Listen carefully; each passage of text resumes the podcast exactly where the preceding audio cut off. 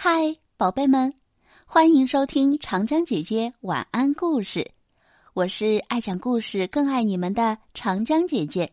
今天要给大家分享的故事叫做《弟弟是个烦人精》。这个故事由美国的马修·斯万森和罗比·贝尔创作，李伊曼翻译，由麦克米伦世纪童书。二十一世纪出版社出版。准备好了吗？故事要开始喽！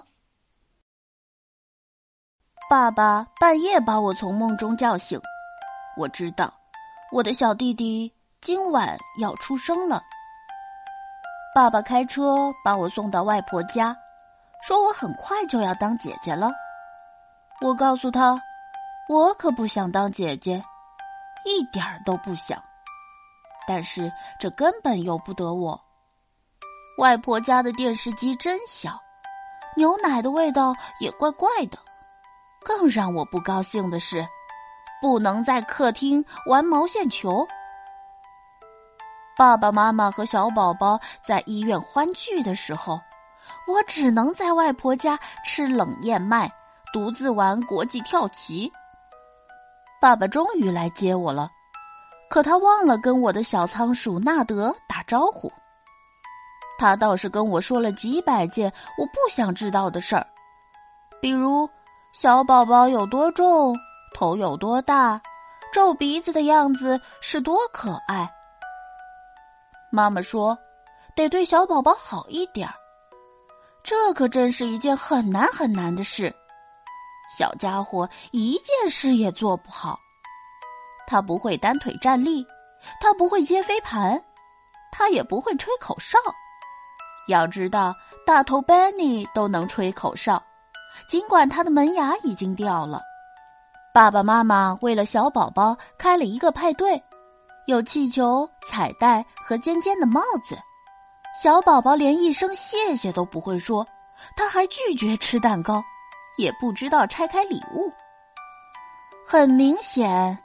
这个小宝宝出问题了，我求妈妈把他送回去，但妈妈一边摇头一边对我说：“毕竟他还是个小宝宝。”他们把小宝宝放在我的房间里，虽然他很小，但他的东西可真不少。他们把一张画贴在墙上，上面有三只小猫和一头模糊的粉色海象。那儿本来贴着我的海报，我最喜欢的致命的蜘蛛。我说房间太小了，根本住不下我、纳德和小宝宝，应该让小宝宝住到厨房去。但爸爸妈妈不同意。小宝宝一天天长大，他学会了坐，但坐的不太稳。他学会了吃东西，却总是把食物撒的到处都是。他学会了抓东西，可老是抓起来扔向我。为什么只有我一个人看到这些事情呢？我们要一个乖宝宝。我想去游乐场倒挂着荡秋千，可妈妈说小宝宝正在睡觉呢。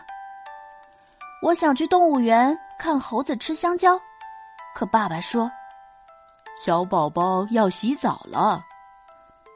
没办法，我们只好看无聊的节目，一点意思都没有。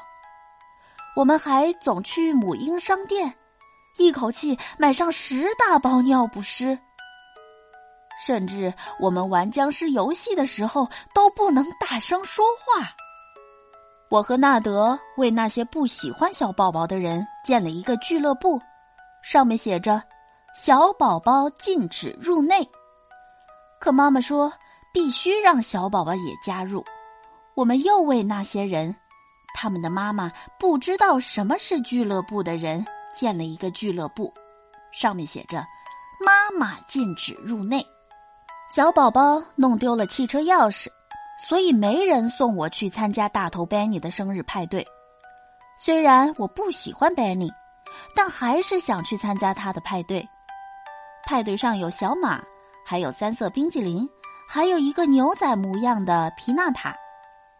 妈妈说：“记住，弟弟还不懂事呢，他还是个小宝宝。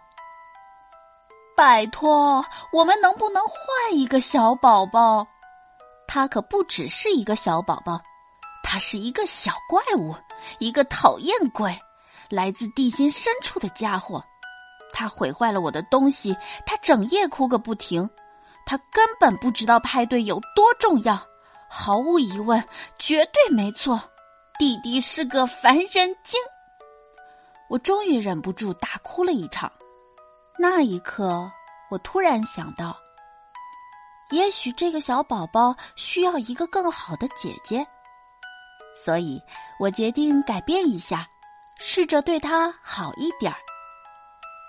我教他用蜡笔画画。画的家里到处都是，结果妈妈受不了了。可能妈妈还没发现，这个小宝宝很有潜力。毕竟他是我的亲弟弟，我决定把自己知道的一切都教给他。我教他认识行星和月份，教他区分青蛙和蟾蜍，教他我最喜欢的字母。我给他讲宇宙飞船、火山、冰柱。茄子，还有我知道的各种卡车。弟弟非常非常聪明，当然，他也知道我是世界上最伟大的姐姐。我和弟弟还有纳德一起建了一个爱吃棉花糖俱乐部。弟弟和我想去动物园，爸爸妈妈说下雨了不能去。弟弟和我一点儿也不怕淋雨，我们想看猴子吃香蕉。现在就想看。这一下，爸爸和妈妈赢不了了。他们是两个人，我和弟弟也是两个人。我们冒雨去了动物园，猴子不肯吃香蕉，弟弟又哭又叫，把一切弄得一团糟。但我不介意，毕竟他还是个小宝好了，亲爱的小朋友们，今天的分享就到这里结束了。我是长江姐姐，明天见，拜拜。